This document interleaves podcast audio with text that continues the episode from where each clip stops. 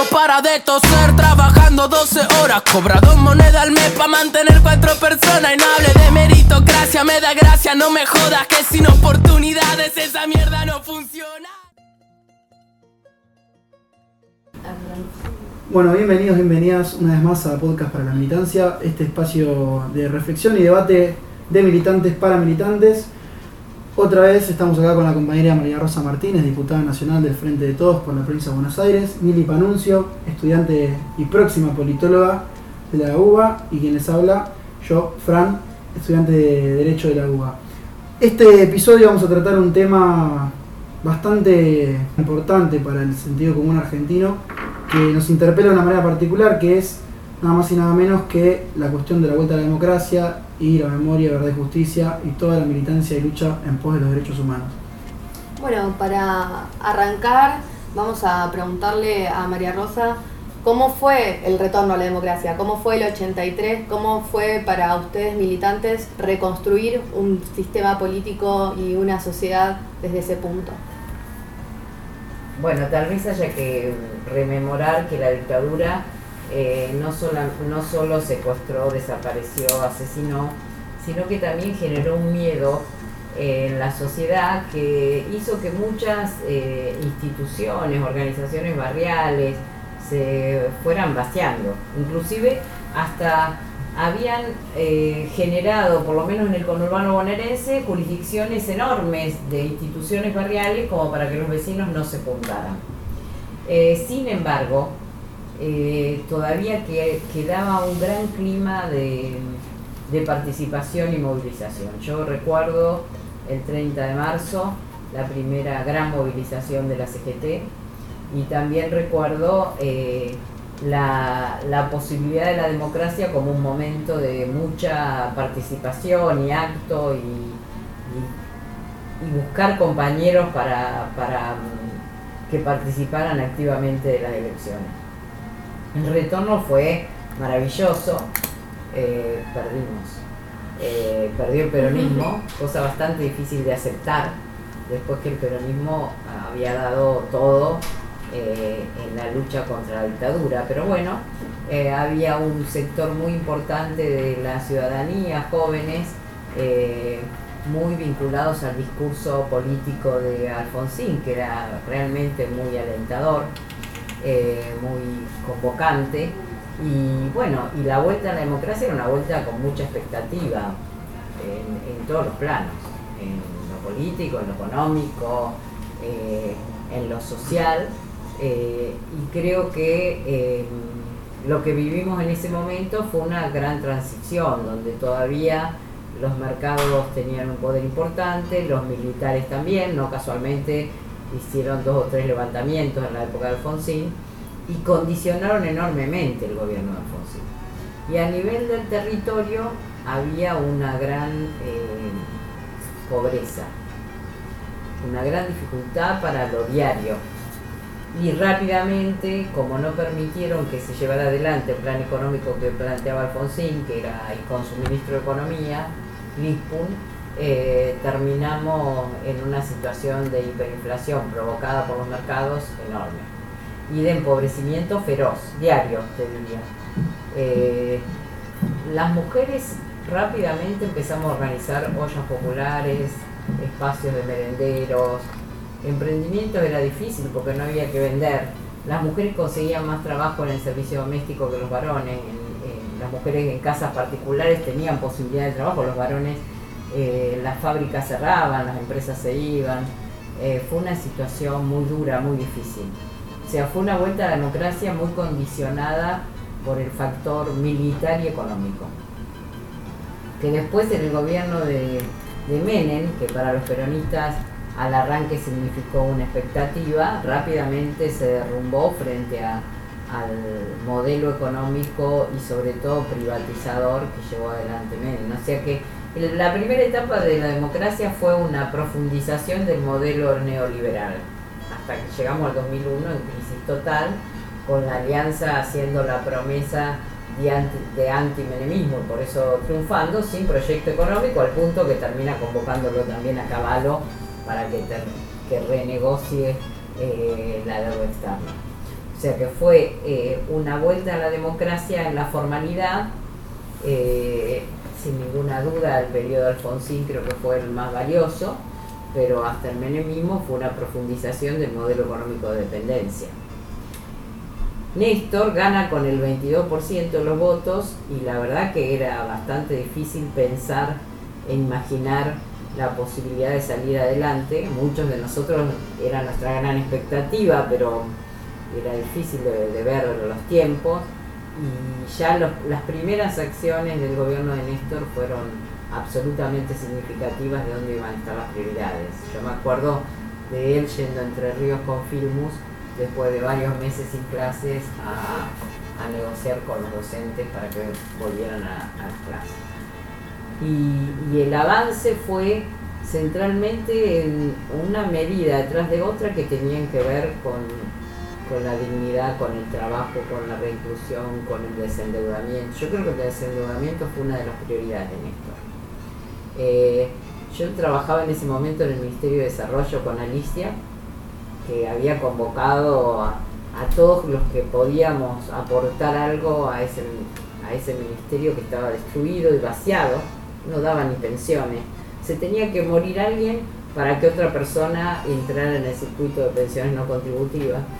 Em, por eso cuando miro para atrás digo, cómo hizo Alicia desde un lugar que estaba vaciado económica, ideológica, políticamente, un ministerio que yo le llamaría de la dignidad. Muchas veces yo imaginé, como pasaba en Venezuela, que Chávez le ponía nombres potentes a las cosas, eh, nombres distintos para los lugares donde nosotros estábamos. Pero bueno, creo que no llegamos. Pero me imaginé nombres distintos porque se convirtió en el Ministerio de la Dignidad y de los Derechos.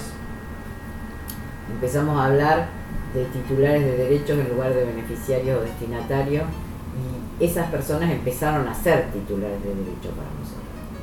Eh, yo creo que la, lo central de Néstor fue el desendeudamiento y una voluntad que es la voluntad de una generación, la voluntad de, de transformar la realidad, aunque la realidad sea hostil, difícil, eh, los votos sean pocos, una voluntad y una convicción que, se mostró en cada medida que tomó. Yo me acuerdo el día que llamó para contar lo del FMI al Salón Blanco, que por los pasillos del ministerio nos decían, bueno, vamos a la Casa Rosada a escuchar a Néstor porque nos desendeudamos del FMI.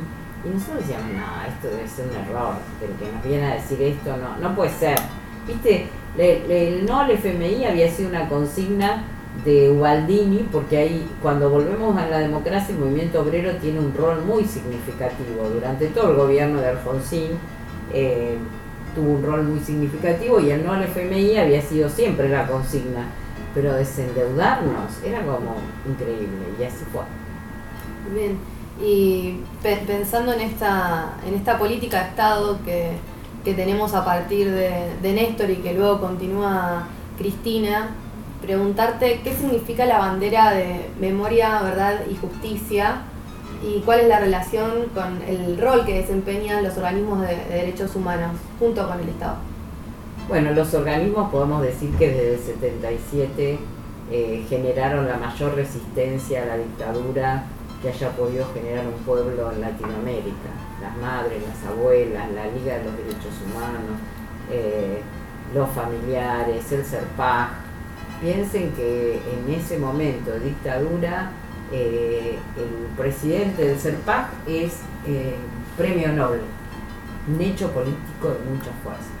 Las madres y las abuelas recorrían el mundo hablando de lo que pasaba en la Argentina. nosotros llegamos a memoria, verdad y justicia desde, desde mucha lucha de esos organismos y yo digo del pueblo entero. En los 90 los hijos eh, empiezan a hacer los scratches a los militares que están en libertad, porque también hay que recordar que Alfonsín arma la CONADEP con personas muy significativas para que se hicieran las denuncias y me parece que eso es muy fuerte a la hora de que el pueblo argentino tomara conciencia de lo que había pasado durante la dictadura. Los relatos del horror. Ahora se están eh, volviendo a, a entregar los, los legajos de la CONADEP a los familiares. Eh, y lo de Néstor y Cristina ha sido un compromiso, yo creo que un compromiso político, histórico y personal con una generación. Eh, y digo político, histórico porque así lo han sentido, lo han vivido y porque en la militancia de los compañeros y las compañeras está lo mejor de los últimos años de nuestro pueblo, la mejor dirigencia. Eh, y, creo que lo que hicieron fue eh, eso, eh, son parte de esa historia.